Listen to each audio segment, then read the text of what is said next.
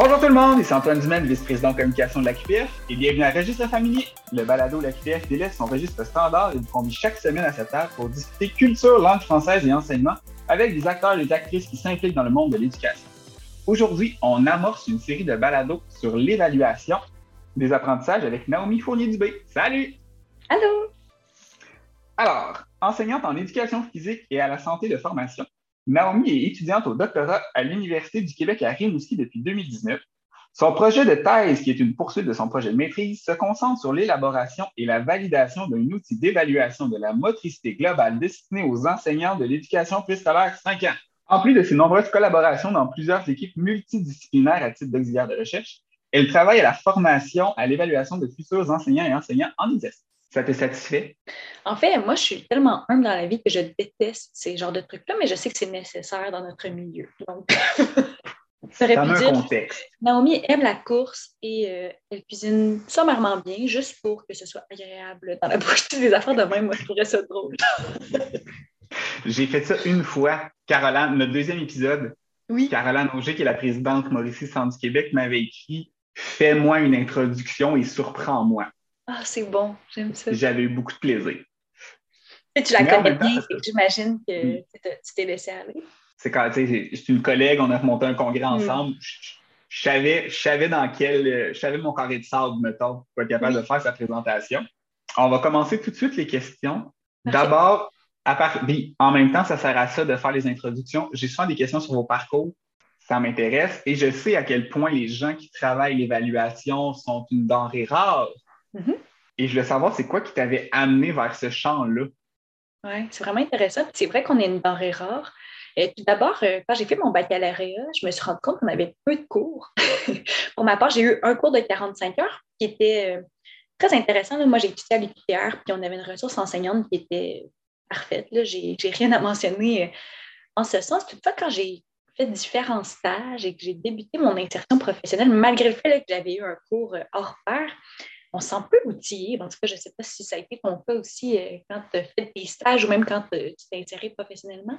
Ben, tu sais, puis j'ai probablement suivi le même cours que toi, parce que moi aussi, mon bac à l'UQTR, fait un cours de 45 heures avant un stage. Oui, moi, il était plus à l'hiver. Donc, on a eu vraiment une belle session complète, puis c'était vraiment pour l'éducation physique. donc, je pourrais dire, en fait, c'est toujours les mêmes bases, mais bref, il, était sûrement un peu différent. Mais est-ce que tu t'es senti outillé? euh, ça dépendait des compétences. Tu sais, je savais, mettons, en écriture, on, a plus travaillé. Puis dans mes stages, mes enseignantes associées m'ont beaucoup aidé à.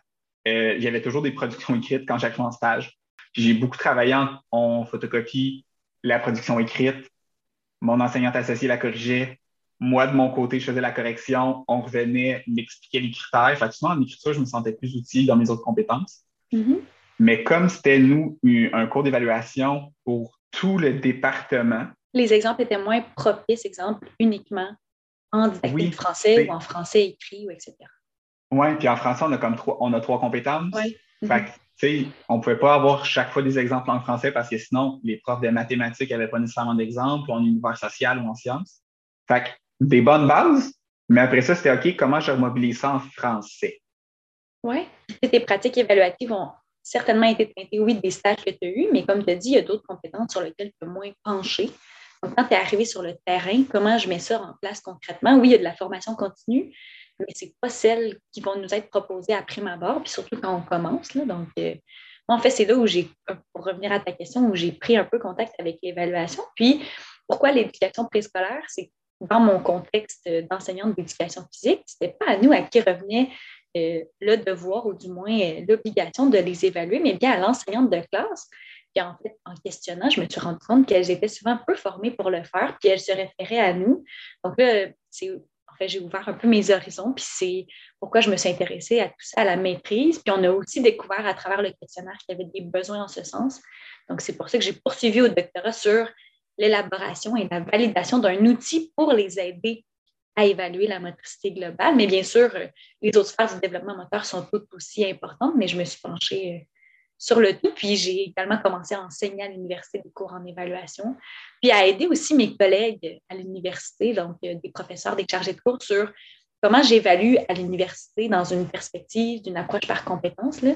Parfois, on a comme un peu la mise en place des pratiques qu'on a vécues, notre seul cours en évaluation, les attentes institutionnelles. Donc, euh, en fait, l'accompagnement que je fais, oui, c'est avec les futurs enseignants, mais aussi avec euh, mes collègues pour qu'on soit en adéquation avec l'approche par compétence. Donc, je ne sais pas si ah ça répond totalement à la question, mais bref, c'est un peu pour ça que j'ai poursuivi mes études dans ce champ. Tout à fait, là. Puis je le vis maintenant comme chargé de cours ou d'une session à l'autre pour l'instant. Je suis en début de carrière aussi comme chargé de cours. Mes évaluations changent, mes grilles changent. Parfois, c'est comme je vais essayer d'utiliser des critères observables. Parfois, je vais faire des grilles avec cotes, des fois. Tu sais, j'essaie aussi de, me retrouver là-dedans selon ce que je vais évaluer, c'est quoi la compétence que je veux voir. Finalement, est-ce que là, je suis plus en connaissance, en compétence?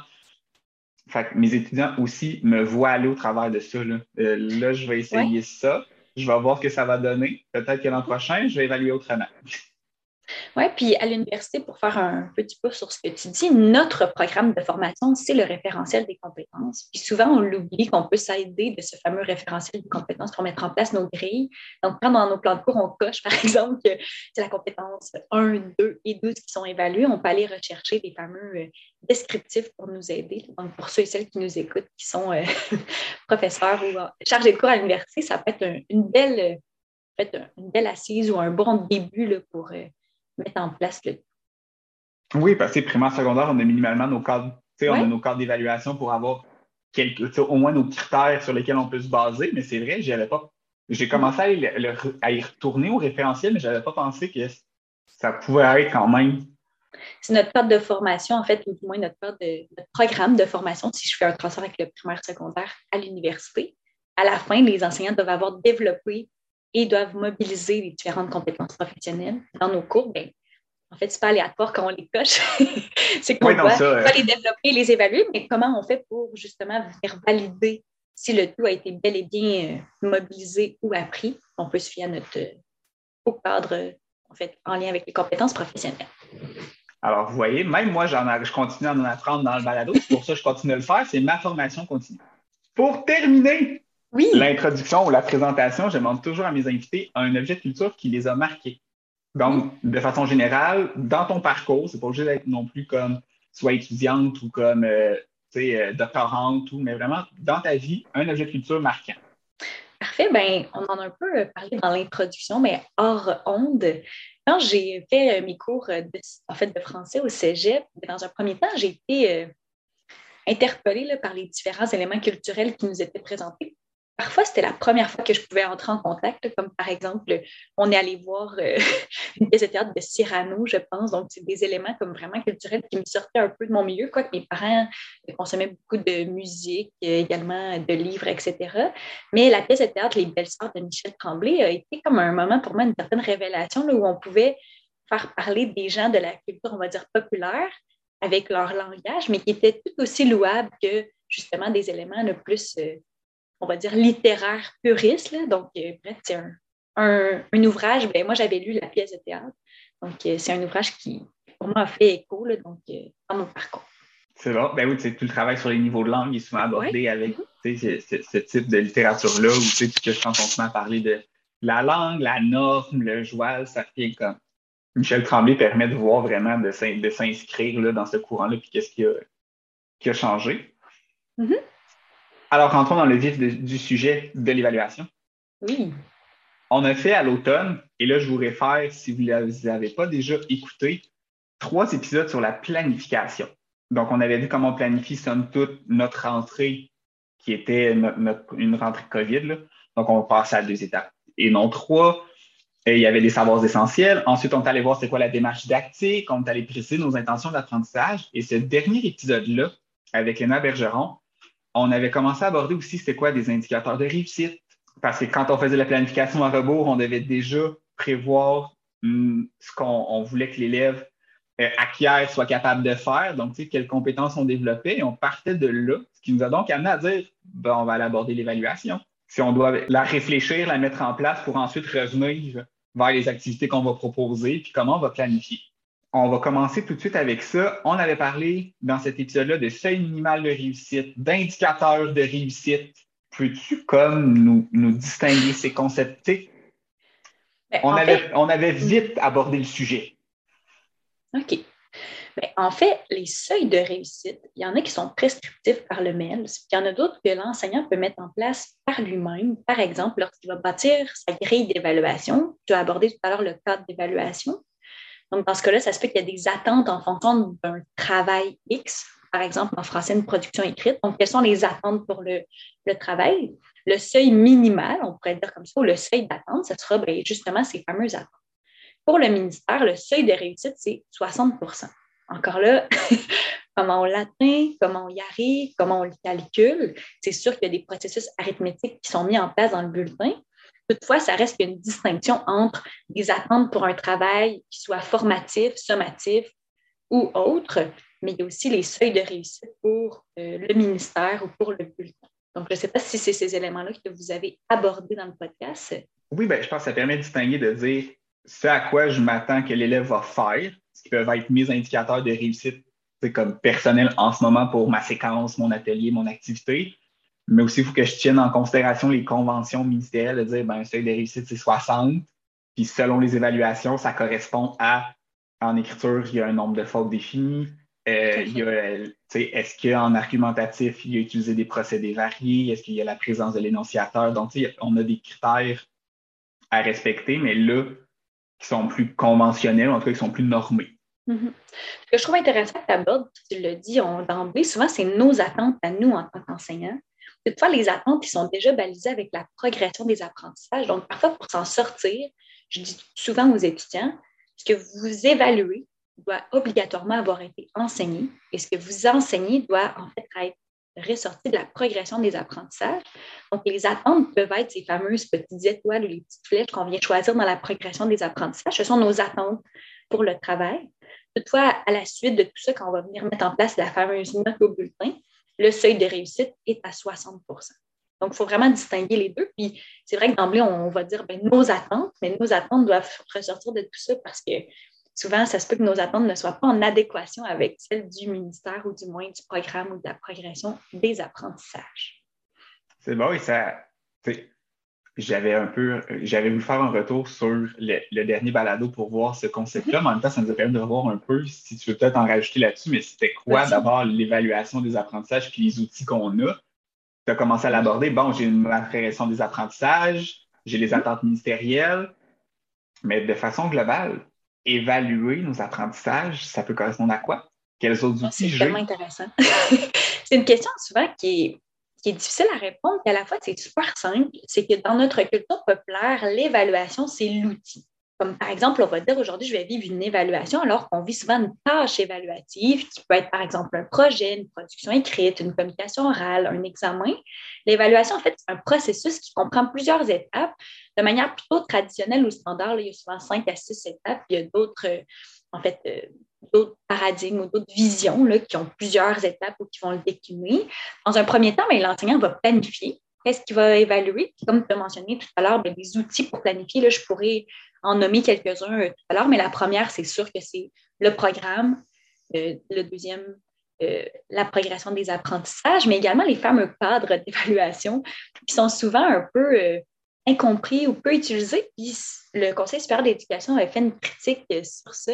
C'est que le ministère a produit, exemple, le programme au secondaire ou au primaire à des années distinctes et finalement a offert la progression des apprentissages un peu plus tard et le cadre d'évaluation encore un peu plus tard. Donc, ça fait en sorte qu'il y a une certaine euh, incompréhension pour les enseignants, puis je les comprends également, sur, OK, voici le programme, on ajoute la progression pour vous aider et finalement, on ajoute le cadre d'évaluation pour venir vous aider également. Mais est-ce qu'on a eu du temps pour se l'approprier? Est-ce que ça a été clairement expliqué? C'est là ici où ça peut euh, créer, euh, on va dire, des divergences. Donc, pour revenir à ta question, dans un premier temps, je vais planifier à l'aide de mes outils qui me sont offerts. Par la suite, ben, je vais choisir l'outil de collecte de données que je vais utiliser pour venir collecter mes traces ou mes informations. Est-ce que tu veux que je donne des exemples tout de suite ou on attend un petit peu euh, pour la deuxième étape? On, va, ben, on va continuer avec ça. De toute façon, ça m'amène à la prochaine question aussi. J'ai un processus.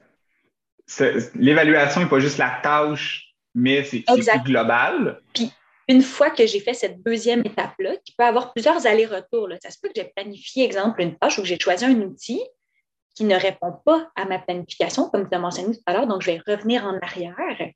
Puis une fois que je vais avoir collecté des données, ben, il faut que je les interprète pour pouvoir émettre un jugement. Donc, souvent, ben, je vais interpréter soit une seule tâche ou un ensemble de tâches quand je vais être rendu à émettre une note au bulletin. Puis par la suite, bien sûr, une fois que je vais avoir interpréter. Je peux soit prendre une décision, là, pour les plus petits, parfois ça peut être juste euh, mon évaluation, elle peut être au casier. Je me rends compte que Antoine et Naomi ne fonctionnent pas un à côté de l'autre. Donc, je fais mon processus évaluatif, qui est le même que je viens de présenter, puis je vais les changer de place. Et dans le contexte de la classe, ça peut être, je me rends compte justement qu'Antoine a de la difficulté avec les participes passés et je vais lui proposer des activités supplémentaires ou encore un, un réenseignement à travers tout ça pour pouvoir l'aider. Donc, la communication, elle peut être parfois juste pour l'enseignant, mais peut être aussi pour l'enfant, la direction d'établissement, les parents. Donc, c'est un processus là, souvent en cinq étapes planification, prise d'information, interprétation, jugement et communication ou prise de décision, tout dépendamment des auteurs. Ah, Antoine, il est parti de passer. Ça, ça, ça, va, ça va demeurer, ça. OK. Et pourquoi je te disais que, ben, tu sais, on le veut plus globalement, c'est le processus, parce que mes prochaines questions, aborde beaucoup justement c'est quoi ces tâches-là? Parce que mhm. tu dis que on, on, doit distinguer notre processus évaluatif qui est des tâches évaluatives. Mhm. Ben justement, je m'en allais, ben, c'est quoi les formes que peuvent prendre les tâches évaluatives? Est-ce qu'elles sont toutes équivalentes? Est-ce qu'il y en a qui sont plus propices à, à l'évaluation? On a maintenant plus d'évaluation par compétence. Est-ce qu'il y en a mhm. qui sont plus propices que d'autres? Peux-tu un peu nous guider vers là-dedans? Puis ensuite, je vais plus t'amener vers c'est quoi une trace parce qu'on parle souvent dans le balado de traces d'évaluation. on va après ça aller jouer plus dans ce terrain-là. Mais d'abord, c'est quoi, quoi les différentes tâches évaluatives qu'on peut faire? Dans un premier temps, je ferai une différence entre les tâches et aussi l'intention de l'enseignant. Selon les auteurs, là, ça peut euh, différer, mais souvent, l'évaluation va être vue de manière formelle ou informelle. Informelle, tu peux même venir évaluer si tes élèves ont bien compris dans une activation des connaissances antérieures ou dans un questionnement euh, in situ, donc euh, sur le fly que j'aime employer. Je sais que c'est un anglicisme, mais je trouve que souvent ça fait écho. Ou encore de manière plutôt formelle, j'ai planifié que jeudi matin, on allait faire euh, la tâche en écriture. Donc, j'ai planifié le tout. Toutefois, les deux sont louables, mais de manière informelle, il faut que j'ai beaucoup d'informations pour pouvoir porter un jugement qui est éclairé. De manière informelle, ça peut bien sûr donner des informations à l'élève lui-même par le questionnement et à l'enseignant pour réorienter son enseignement, sa pédagogie, sa gestion de classe ou autre. Donc, dans un premier temps, on distingue formel et informel. dans les deux cas, mais davantage formel, on peut faire vivre à l'élève différents types d'évaluation où on peut avoir en tant qu'enseignant différentes visées. Est-ce que je veux venir, je sais que parfois les gens n'aiment pas ce mot-là, mais ça reste quand même que c'est ça peut être une visée plus diagnostique. Je veux savoir qu'est-ce qu'ils ont vu antérieurement pour pouvoir planifier adéquatement ou encore je veux savoir où en sont mes élèves et quels sont leurs besoins. Je ne sais pas si vous avez abordé la différenciation pédagogique, mais elle est, aussi euh, importante dans l'évaluation. Donc, je viens différencier mes évaluations ou mes tâches évaluatives en effectuant bien sûr parfois des petits tests diagnostiques. Est-ce que celui-là, euh, cet élève-là, pardonne-moi, aurait besoin euh, d'époquer? Est-ce qu'il aurait besoin d'avoir une écriture plus grosse? Bien que ce ne soit pas son plan d'intervention, moi, en tant qu'enseignant, je peux faire preuve de flexibilité pédagogique dans mes évaluations, puis offrir le Ça pourrait être aussi une visée qui est plutôt formative, donc je veux venir réguler les apprentissages ou mon enseignement. Sommative, où je veux venir voir de manière autonome, est-ce que les élèves sont en mesure de réaliser un, j'appelle ça souvent un défi, une fois que j'ai tout, enseigné, les notions euh, qui sont nécessaires pour réaliser ce défi-là, ou est-ce que je veux venir certifier qui est en mesure de passer au niveau supérieur? Donc, souvent, en plus d'être formel et informel, je peux avoir des visées qui sont distinctes. Et en plus, je peux utiliser différents types de tâches. le premier, en fait, ou plutôt la première, pardonne-moi, ça peut être une tâche simple. Une tâche simple, c'est que je viens valider les connaissances des élèves. Est-ce qu'il est en mesure d'accorder le verbe avoir de la bonne manière? Je lui passe un bon vieil exercice, papier-crayon, puis j'utilise une tâche simple où il y a une seule bonne réponse possible. Je peux également utiliser des tâches dites complexes, qui est plus dans une visée justement de l'approche par compétence, où tous les élèves de ma classe vont soit avoir un processus distinct pour arriver à la réponse, ou vont tous avoir une réponse distincte, comme par exemple une production écrite, bien que les consignes soient les mêmes pour tout le monde. J'ai enseigné les mêmes savoirs à y intégrer, la production va être distincte d'un élève à l'autre. OK, c'est bon. Selon ce que je vais utiliser, selon ma visée, selon est-ce que je vais juste valider les connaissances avant peut-être d'aller dans une tâche plus complexe ou qu'elle va être mobilisée en contexte. Tu parlais d'avoir, ben, je vais aller valider est-ce que la conjugaison est correcte parce qu'après ça, il va s'en servir, l'élève va s'en servir dans sa production écrite. Je vais aller prendre l'information tout de suite, voir si c'est à retravailler ou pas.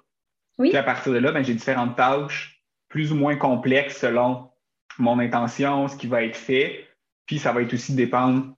Tu, parlais peut-être pas arriver toujours le même processus. Je, je pensais des fois à la, aux, aux, résolutions de problèmes aussi en maths. Là. Mm-hmm. Exactement. La réponse, ça risque que ça va être 18. Mais pour arriver à 18, quel est le processus ou quel est le choix de stratégie que l'enfant va faire pour y arriver? Exactement.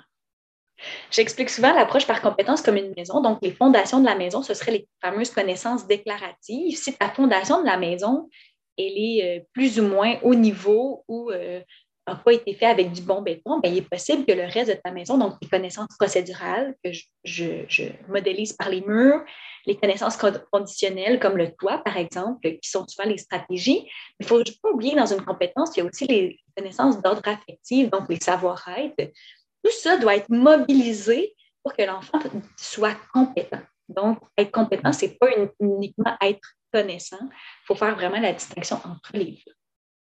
Oui, mais j'aime aussi que tu abordes que comme c'est un tout, parce que des fois, on finit aussi par voir soit qu'on évalue juste des connaissances ou que du moment qu'on a commencé à faire une approche par compétence, on sortait les connaissances comme du, processus alors que c'est relié que je dois aller voir les connaissances, mais c'est pas juste ça, mais qu'une compétence, si à la base, il n'y a pas eu les connaissances, il n'y a pas eu le langage pour être capable de les utiliser, au final, il va y avoir aussi des répercussions. Fait que c'est comme de, tout travailler mm-hmm ensemble? En fait, la définition d'une compétence selon le ministère, là, euh, il mentionne dans un extrait que l'enfant doit mobiliser des ressources. Pour lui, les mm. ressources, ce sont les fameux savoirs ou les connaissances qu'on vient extraire dans la progression des apprentissages. Comme j'ai nommé, il y a plusieurs types de connaissances. Il n'y a pas seulement les connaissances déclaratives. Quand j'enseigne à l'élève d'avoir une stratégie, là, moi, je l'appelle les lunettes. pour venir encadrer, par exemple, euh, les pluriels ou peu importe. ça reste que c'est une connaissance conditionnelle, que l'enfant fait le choix de manière euh, autonome d'employer le tout. Toutefois, je peux lui imposer, donc je lui impose cette procédure-là, mais ça reste que ce n'est pas en soi l'écriture qui a fait euh, qui est cette connaissance-là. Donc, être compétent, c'est d'être en mesure de mobiliser toutes ces ressources à travers une tâche qui est plutôt concrète, en ce cas-ci, écrire un texte. Oui, puis si tu me dis que tu veux faire les lunettes ou les balles d'accord, tu vas aller gérer donneur et receveur d'accord, ben tu as à la base même des connaissances déclaratives de est-ce que tu sais c'est quoi un nom, un adjectif et un déterminant parce que tu peux savoir quoi faire comme stratégie, mais si à la base tu les as pas reconnus, mm-hmm. la stratégie ne se mobilisera pas. Fait que, c'est comme c'est d'aller voir globalement tous ces éléments-là pour travailler, puis après ça, ben, quand j'évalue, je vais quand je, tout ça va être mobilisé ou pris en considération. Exactement. Puis d'où la, métaphore de la maison, comme tu as dit. Mm. Si je n'ai pas des bonnes bases, donc je ne sais pas c'est quoi un nom, je ne sais pas c'est quoi un adjectif, et comment je vais pouvoir les accorder par la suite, ben, c'est là où que les bases doivent être solides, mais ne font pas office d'une compétence. Et là, on a parlé de tâches évaluatives, parfois on mm-hmm. parle de tâches, parfois on parle de traces d'évaluation. Euh, quand vous allez écouter, je me projette dans l'avenir, l'épisode sur le portfolio en oral qu'on fait également un peu plus tard on parle beaucoup de traces d'évaluation. Mm-hmm. Donc, toutes les informations que je vais aller collecter, là, dans ce cas-là, on mettait ça dans un portfolio pour avoir un, point de vue global. Mais c'est quoi une trace d'évaluation? Puis je pensais aussi que, tu sais, surtout dans ton domaine au Presco, mm-hmm. je pense que, ça prend quelle forme, justement, de faire une trace évaluative? En fait, comme je t'ai mentionné tout à l'heure, il y a des tâches. Donc, ta tâche, ça va être un peu le contexte que je vais, je vais mobiliser ou je vais choisir pour que l'enfant puisse démontrer qu'il est connaissant ou compétent. Donc, dans ce cas-là, je peux faire vivre une tâche simple, comme j'ai dit, ou une tâche complexe. Dans un autre ordre d'idée, comme je l'ai dit, mais c'est quoi finalement des traces? Les traces peuvent, selon les auteurs, là, se mobiliser de différentes manières. Mais moi, j'aime bien utiliser le fameux triangle de Davis. Et si vous vous intéressez à l'évaluation, je vous suggère de, de vous procurer son livre. Donc, je crois que c'est 2008 il va venir trianguler les différentes traces ou informations par le biais d'observation.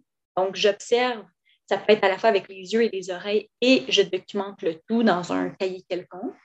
Je peux également utiliser la documentation ou les productions de l'élève, que ce soit des traces écrites ou encore des photos que je vais venir prendre de sa production, des vidéos, donc tout ce qui est production de documentation.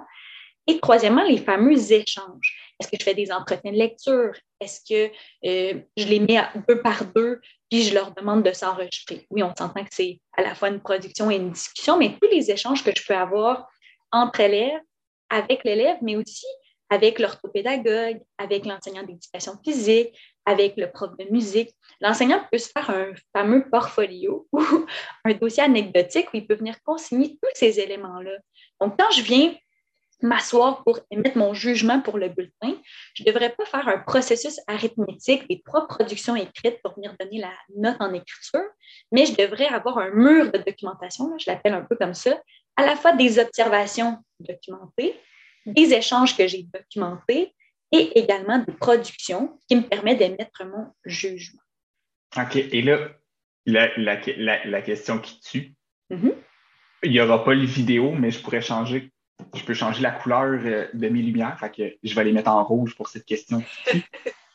Quand tu à parler euh, d'observation, d'échange, souvent, je, crois l'enjeu qui peut ressortir, c'est le temps. Mm-hmm. Parce que là, comment je peux faire, et je sais, tu parlais justement que ton projet, c'était de créer une grille.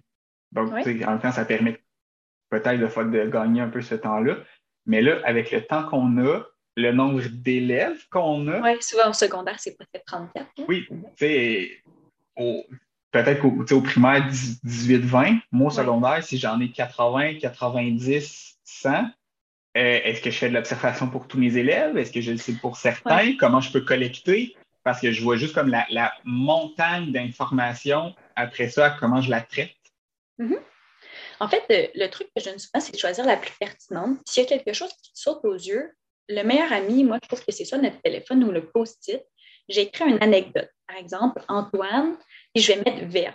Moi, je sais ce que ça veut dire à la fin de ma journée ou à la fin de la période, si on prend l'exemple ou le cas de du secondaire, et je vais avoir un petit cahier, puis souvent on a des cahiers de planification, je vais mettre des codes pour pouvoir justement avoir des traces.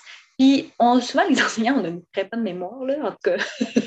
je sais qu'on se souvient de la plupart de nos élèves. Donc, ça peut être une manière de s'en sortir concrètement. J'ai soit mon téléphone ou je me fais un système. Je sais qu'avec Office 365, on peut aussi créer euh, des dossiers anecdotiques, etc. Il y a des outils technologiques qui peuvent nous aider. moi, je sais que le fameux post-it que je viens justement mettre sur mon bureau, que je me mets des petites notes, par la suite, je complète mes notes, peut être une manière de documenter facilement nos observations. Sinon, bien sûr, il y a des listes de vérification qu'on peut se créer des grilles, mais pour l'avoir testé là, sur le terrain, la grille, c'est comme difficile de consigner ça pour tout le monde en même temps. Donc, ce que je fais souvent, c'est que je me prends des petites notes, puis à rebours après, là, je viens compléter mon outil de manière plus euh, formelle pour venir vraiment bien consigner les éléments.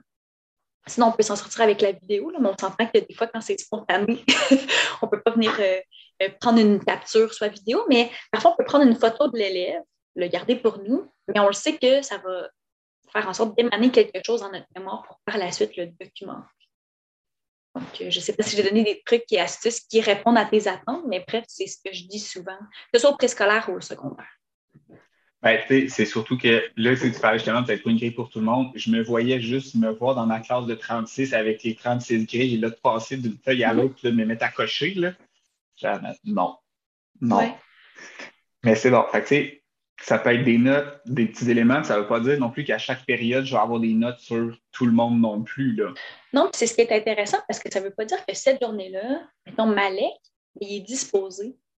Donc, tu prends les éléments qui te semblent démontrer que l'enfant est compétent ou l'élève est compétent. Parce qu'on est dans une approche, justement, si on retourne vers la loi sur l'instruction publique, on doit évaluer périodiquement et quotidiennement les progrès de l'élève et non euh, une photo d'un moment précis où tu sais qu'il n'est pas disposé à réussir. C'est ça aussi le jugement professionnel. C'est de choisir des moments où tu vois qu'il a démontré sa compétence à lire, sa compétence à écrire ou à s'exprimer oralement dans le contexte du français. OK. Fait je cible des moments, je vois que ça peut être pertinent, je me prends une note et là, après ça, je peux aller collecter ces différentes notes-là. Ou là, si j'ai une grille un peu plus précise, mm-hmm. ben là, je peux aller faire mes différentes entrées au fur et à mesure des journées, des semaines, puis ça me fait ça, ça me donne un portrait un peu plus global ou général de cet élève-là. Il est certain que la production va peut-être tenir pour compte un, plus grand, j'aime pas dire pourcentage, parce qu'on est dans une approche par compétence. Ça reste que la finalité, c'est une note et une moyenne. Mais bref, ça reste que tu vas avoir davantage de production que d'observation et de discussion, mais au moins, ce n'est pas uniquement un processus arithmétique que je vais procéder pour émettre mon jugement. Bref, l'objectif, c'est d'avoir le plus de traces possible. Mais il ne faut pas se flageller si j'en ai pas autant pour Antoine que pour Naomi. L'objectif, c'est d'avoir plus qu'une trace pour émettre son jugement, parce que ça ne veut pas dire qu'il était à son meilleur cette journée-là quand tu as fait vivre son défi ou sa tâche évaluative.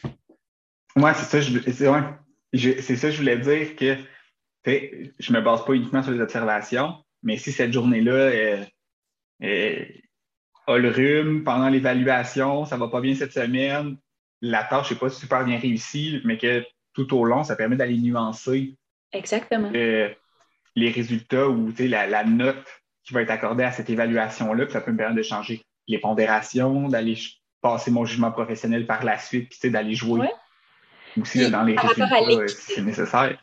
Si tu l'offres à cet élève-là, mais dis pas que tu dois faire preuve d'équité avec tout le monde aussi. Donc, bref, c'est ce qui est complexe. Je l'ai dit tout à l'heure, l'évaluation, c'est un processus.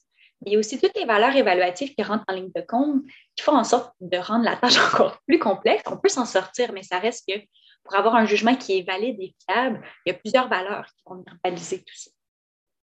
C'est pour ça qu'il faut qu'on continue à parler d'évaluation. Je pense que c'est pour ça aussi, en tout cas, moi, comme jeune enseignant, c'était l'élément qui me, qui me rebute le plus. Là. Comme est-ce que j'évalue la bonne chose au bon moment? Est-ce que je me permets d'aller poser un jugement professionnel? Jusqu'à quel point je me permets de poser un jugement professionnel? Euh, euh. Mm-hmm. Je pense que le mot d'ordre, c'est on documente. On documente de plusieurs façons.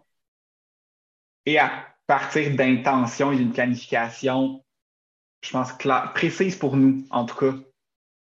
Oui, une des valeurs de l'évaluation, c'est la transparence. Donc, les élèves devraient aussi savoir sur quoi ils vont être évalués. Puis, le truc que je donne souvent, c'est bâtissez votre grille avant, donnez-la aux élèves.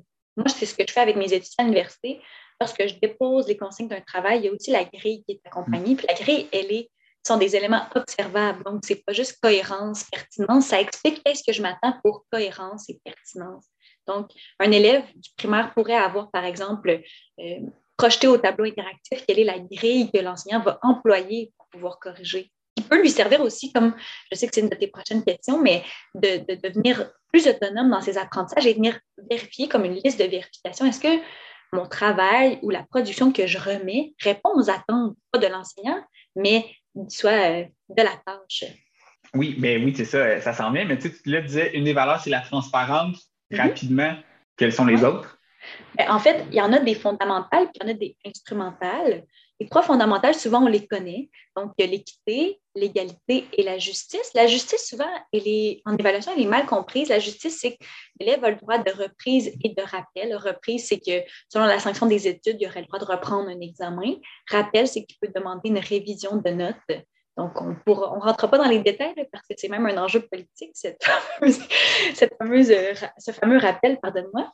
Il y a l'équité et l'égalité. En fait, l'égalité, c'est que les attentes sont les mêmes pour tout le monde, sauf si on a un bulletin modifié ou un plan d'intervention. Donc, euh, je vais utiliser les mêmes critères pour tout le monde, la même tâche pour tout le monde, etc.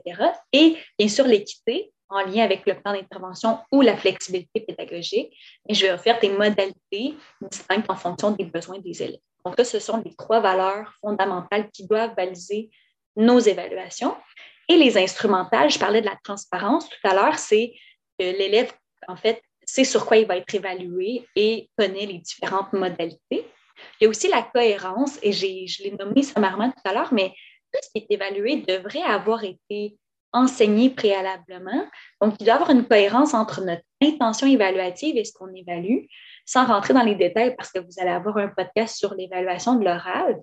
Moi, si je me ramène dans le temps, je me suis jamais fait enseigner c'est quoi avoir un volume adéquat, avoir une posture adéquate, etc. Donc, souvent, on évalue ces éléments-là, mais on ne les a pas enseignés à nos élèves. Donc, c'est un exemple concret.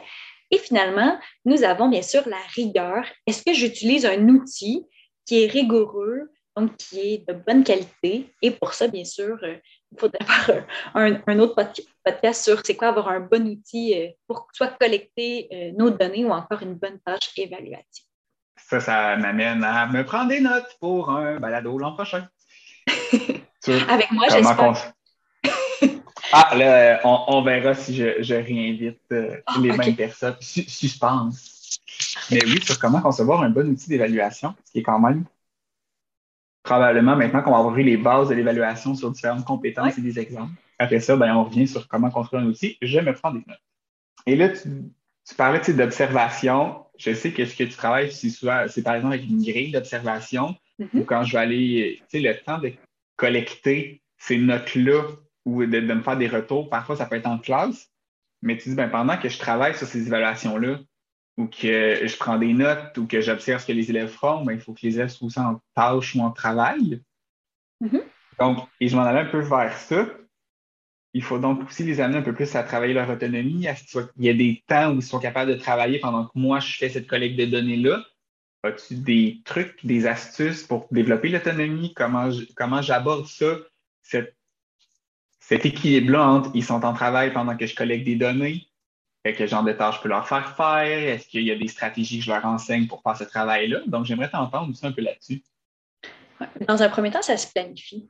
Donc, souvent, quand on commence en milieu, on ne pense pas qu'il y en a qui vont terminer avant, il y en a d'autres qui ça va prendre plus de temps. Qu'est-ce que je fais avec tout ça? Donc, de planifier, bien sûr, soit la tâche évaluative, donc le défi que je l'ai nommé tout à l'heure, à quel moment ça va avoir lieu, qu'est-ce que je fais avec mes élèves plus rapides ou mes élèves qui ont besoin davantage de temps? Ça, c'est la première chose. La deuxième chose, pour les rendre autonomes, ben, on peut leur offrir justement des outils de vérification comme euh, la, grille qu'on leur donne à l'avance qui peuvent vérifier le tout, mais aussi de leur demander peut-être de devenir, pour ceux qui sont plus rapides, des mini-profs, donc d'aider ceux qui sont en besoin d'aller s'asseoir avec eux sans lire totalement le travail avec eux. Mais on peut leur demander justement une certaine coévaluation. As-tu pensé à ça? As-tu vérifié tel élément? Donc, de faire du pairage avec des élèves qui peut être aussi une stratégie pour pouvoir les aider en ce sens. Toutefois, ce qui a trait à l'autonomie, ben, c'est sûr de leur faire prendre conscience que l'évaluation, c'est un processus et pas une fin en soi. Donc, qu'on soit dans une visée qui est plus diagnostique, formative ou sommative, tout ce qu'ils font, c'est important. Donc, bref, souvent, là, quand on nomme ça compte ou euh, aujourd'hui, ça va être important, les élèves donnent leur maximum, alors que en tant qu'enseignant, on devrait euh, développer chez les élèves justement cette fameuse euh, perception que l'évaluation, c'est comme omniprésent et tout ce que tu fais aujourd'hui va te servir la journée où je vais te mettre tout seul, donc autonome, face à la tâche que je vais te demander. C'est comme un changement un peu de culture qui est vraiment difficile à opérer parce que même moi, en étant au doctorat, quand je sais que je suis en situation d'évaluation, donc sommative où je dois performer, il y a un stress associé qui est parfois une motivation extrinsèque, on va se le dire, et qui peut être parfois nuisible pour la plupart, surtout chez les élèves du primaire et du secondaire. Oui, la, fameuse question, oui, mais ce qu'on fait là, est-ce que ça, compte? Et maintenant, la réponse de tout compte. oui, c'est vrai, puis on, a comme de la difficulté à s'en sortir de ça. Oui, puis des fois, ce qui peut aussi amener que, tu sais, des, petites tâches, tu passes un ton plan de cours à l'université, mettre des petites tâches comme à 2-3% chaque fois. Comme là, c'est juste un petit atelier, juste aller vérifier. Mais du moment qu'on voit un pourcentage, mm-hmm. aussi l'anxiété qui se met à monter, tu dis là, regarde, ça compte pour 2 de ton Tu n'es pas en danger. mais du moment où qu'on voit le côté évaluatif de oh, non, c'est un portrait, je vais juste voir t'es rendu où. Mm-hmm. Il y a comme aussi les, deux plans de dire ben là, si ça compte pas, on peut se désengager, mais c'est pas non plus que du moment que ça compte que la vie de la personne est en jeu. Oui, mais c'est un changement de culture qui doit s'opérer. Ça, c'est comme difficile que ce soit nous en tant qu'on comment on amène le tout, mais aussi en tant qu'élève, qu'on est un peu formaté. Là, justement, on n'abordera pas le tout parce qu'également, c'est un enjeu peut-être plus politique, mais dès le préscolaire, on doit émettre un jugement, donc venir poser une cote sur un enfant de 5 ans donc, est-ce que c'est une pratique qui va changer dans les prochaines années? Je ne le sais pas. Mais ça reste que même chez les petits, on vient déjà les catégoriser. Puis avec le retour de la note chiffrée et de la moyenne, on vient encore faire une comparaison entre les élèves dans une classe en fonction d'une moyenne. Donc, c'est aussi notre notre vision euh, de l'enseignant, mais aussi les balises qui nous sont imposées, qui ont un impact, j'imagine, sur. J'arrive à l'université, puis je vois un 2% et je me sens pas bien face au fait que je dois euh, performer. Bref. Oui. Ou, ça, je le, et je le vois à toutes les sessions, on a la possibilité, nous, de ne, pas montrer ni la moyenne, ni l'écart type. Euh, puis j'ai ôté ça pour dire non, non, là, rendu là, on va travailler sur votre développement. Mm-hmm. On va travailler sur votre développement. Mais de, voir aussi le, le, malaise avec ça, d'avoir juste sa note, puis de dire ouais, mais et pas tant de dire est-ce que je est-ce que je suis satisfait ou pas, est-ce que je considère que j'ai bien maîtrisé les contenus par rapport à d'où je viens. Je, partais de quel, je partais de quel point pour m'amener là. Souvent, je le vis dans le cours de grammaire à l'université. Là. Euh, les gens ne viennent pas avec le même bagage, n'ont pas eu le même apprentissage, parfois n'ont même pas vu la même grammaire entre la rectifiée ou la traditionnelle. Fait que je dis non, vous ne partez pas du même point, où est-ce que vous vous rendez? Mais on voit le malaise et dit OK, mais mon 75, Mm-hmm. Mon 80 ou mon 90, c'est Toi, tu as la possibilité en tant que chargé de cours de l'enlever. Toutefois, les enseignants du primaire et du secondaire sont pris avec ça. Puis le Conseil supérieur de l'éducation, si euh, vous ne l'avez pas vu, a émis justement un beau document sur euh, évaluer pour que ça compte vraiment en 2018. Il y a une vidéo explicative justement de cette fameuse moyenne-là. Qu'est-ce qu'elle veut dire? pour venir peut-être un peu déconstruire notre conception de la moyenne. Donc, bien que ça soit ancré, puis tu as raison que c'est problématique, euh, même chez les adultes. Oui, ben, c'est surtout de voir ben, c'est quoi l'information que ça a donné? Mm-hmm. Au final, c'est ça, c'est quoi une moyenne? Ça veut dire qu'on peut rentrer en didactique des maths, là? Comment ça, a été, comment ça a été travaillé, enseigné pour qu'après ça, on s'en serve? C'est le côté émotif de dire non, mais je sais objectivement c'est quoi une moyenne. Mais quand je vois la moyenne de mon cours, ça vient quand même oui. Mais Parfois, ça peut être rassurant, mais alors on s'entend que c'est une information qui est maigre. C'est ce qui est, comme tu l'as mentionné très bien, ou d'où tu pars, où tu veux aller, qu'est-ce qu'on va mettre en place à la suite de cette information-là, une note ou euh, un résultat quelconque, une analyse d'un texte, par exemple, et je vais mettre en place pour pouvoir m'améliorer ou l'enseignant, qu'est-ce qu'il va proposer à l'élève pour l'amener plus loin. C'est ça qui est intéressant finalement. Donc, écoute, on va faire un une synthèse de ce qu'on a vu aujourd'hui. Alors, l'évaluation, c'est un processus. Je vais, je m'évaluer sur ma compréhension de la dernière demi-heure. Puis moi aussi, parce que ça va dire si j'ai été efficace dans mes explications.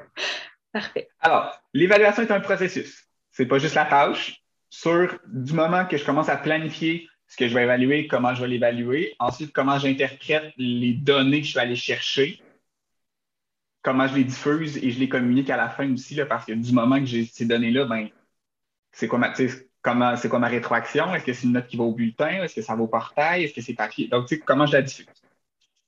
Les tâches évaluatives qu'on fait, il faut que je me rejoie. Un, ben, j'évalue ce que j'ai enseigné. Je peux faire différentes tâches du, euh, du point de vue de la complexité. Donc, tâches simples vers les tâches complexes, selon est-ce que je veux voir où est-ce qu'ils sont rendus sur le plan des connaissances? Est-ce que je commence à voir les stratégies, la compétence qui s'est développée vers des tâches plus complexes? Il y a différentes tâches évaluatives que je peux faire qui sont aussi de contexte. Et là, il y a les traces d'évaluation que je peux faire. Est-ce que c'est une production? Ce qu'on fait, ce qu'on considérait probablement traditionnellement comme étant une évaluation. Oui, c'est la production écrite, l'examen. Ouais. C'est culturel, en fait. C'est qu'on va dire, euh, euh, je vis une évaluation, je fais une évaluation, alors que la production, c'est juste la trace ou du moins la tâche ou ça fait partie souvent de la deuxième étape du processus. Oui, dans le fond, c'est la photo qu'on a prise de mm-hmm. à ce moment-ci, voici ce qui a été réalisé. Et là, je peux prendre ces différentes traces-là, que ce soit des observations, que ce soit les productions, que ce soit les échanges, et ça permet aussi de changer les modalités. Je prends tout ça pour porter après ça mon jugement en considérant, oui, les critères comme enseignant, nos indicateurs de réussite qu'on se crée pour une tâche, mais également tout ce qui est cadre d'évaluation, euh, les, demandes ministérielles, notre 60% qui vont être des indicateurs de réussite, mais le plus institutionnalisés que nos attentes par rapport à ce qu'on enseigne. Est-ce que je pense? Tout à fait. Je te donnerais même un A. oh! Super. Si tu veux, faire une rétroaction qui est un peu plus euh, cossue que seulement l'appréciation, mais en fait, tu as très bien euh, résumé le tout de manière plutôt globale, mais ce qui est intéressant, c'est de faire vraiment la distinction entre les traces que je viens collecter, la tâche évaluative, puis le processus, parce que en plus de la communication, comme tu as dit, je vais aussi prendre des décisions. Est-ce que je vais offrir davantage d'enseignements un peu plus long la prochaine fois? Est-ce que je vais même changer l'élève de place? Est-ce que je vais lui offrir des modalités qui sont distinctes que je vais offrir à tout le monde dans une perspective de flexibilité? Donc, l'évaluation, ça permet aussi de prendre des décisions pédagogiques, tactiques, peu importe.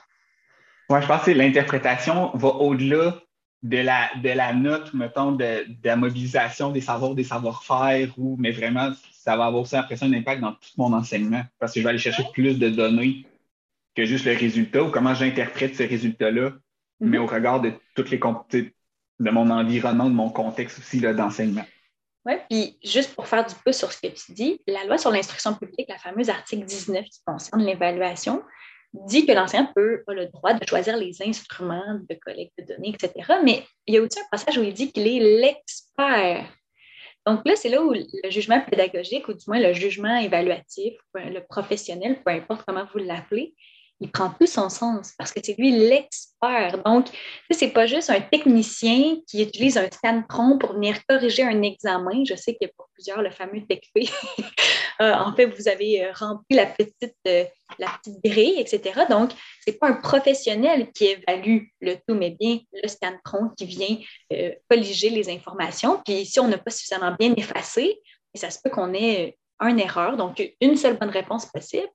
L'enseignant n'est pas un scan-tron, mais bien un professionnel qui utilise son jugement pour venir émettre justement un résultat ou prendre une décision ou euh, faire des changements dans sa pratique. On parlait d'enjeux politiques, on conclura là-dessus. Aussi aborder rapidement tes partie passée dans un entretien sur l'évaluation de toute beauté. Mais on va arrêter cela. Et pour conclure nos entretiens, je demande également un objet culturel à mobiliser en classe. Donc, préscolaire, tu sais, l'AQPF, c'est tout ordre d'enseignement, du préscolaire à l'université. Que proposes-tu comme objet de culture qu'on pourrait mobiliser en classe? En fait, j'y ai pensé longuement.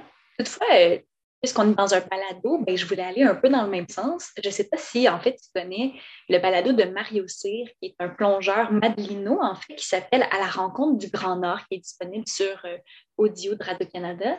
que je trouve intéressant dans ce balado, c'est qu'il aborde à la fois les enjeux du Grand Nord, mais également climatiques, puis aussi c'est euh, très sensitif ou sensoriel comme, euh, comme balado. On entend à la fois les bruits de l'eau, des enjeux. Puis ce que je trouve intéressant, c'est que son balado est construit sous forme de journal de bord.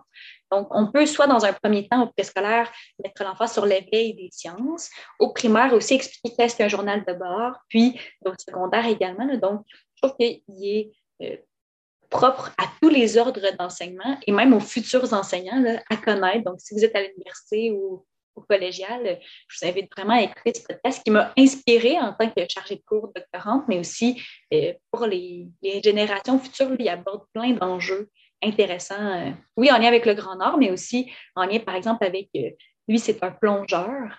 Donc, d'offrir d'autres possibilités que plongeur, par exemple, pour le Canada ou pour le ministre. Lui, en fait, il a même fait des films avec Disney. Donc, de parler un peu de son parcours aussi, là, je le trouve très inspirant. Oui, puis tu sais, quand on parlait français, travailler par les genres textuels, travailler, quand c'est un journal de bord, autant l'oral qu'à l'écrit, ça serait, ah, tu sais, on a un bon exemple, après ça, on remobilise. Quand on travaille la description, on essaie d'aller aussi par les, de varier les sens pour que mhm. la description ne soit pas juste visuelle. Fait que, en même temps, quand on a un exemple, ça peut donner un coup de main. merci beaucoup pour cette, pour cette proposition. J'allais dire préposition pour cette proposition. la grammaire n'est jamais bien loin. Juste pour faire du pouce sur ça, par rapport à ce que tu as dit, ce que je trouve intéressant aussi, c'est qu'on peut l'utiliser dans différentes disciplines, pas juste en français. On pourrait même parler justement euh, en sciences ou même euh, en éthique et culture. Donc, ça peut être transdisciplinaire, ce podcast-là. Puis on peut mobiliser, oui, les aspects relatifs au français, mais ça pourrait être comme un projet intégrateur où je viens justement évaluer différentes disciplines à travers euh, ce podcast. Eh, tout à fait. Et c'est ce qui conclut cet épisode de Registre familier, le balado de la QPF, avec Naomi Fournier-Dubé, étudiante au doctorat à l'UQAL. Merci de votre écoute et en attendant le prochain épisode, n'oubliez pas de visiter notre site internet qpf.qc.ca, de vous abonner à notre chaîne YouTube pour avoir tous les épisodes et de nous suivre sur nos différents réseaux sociaux. Salut!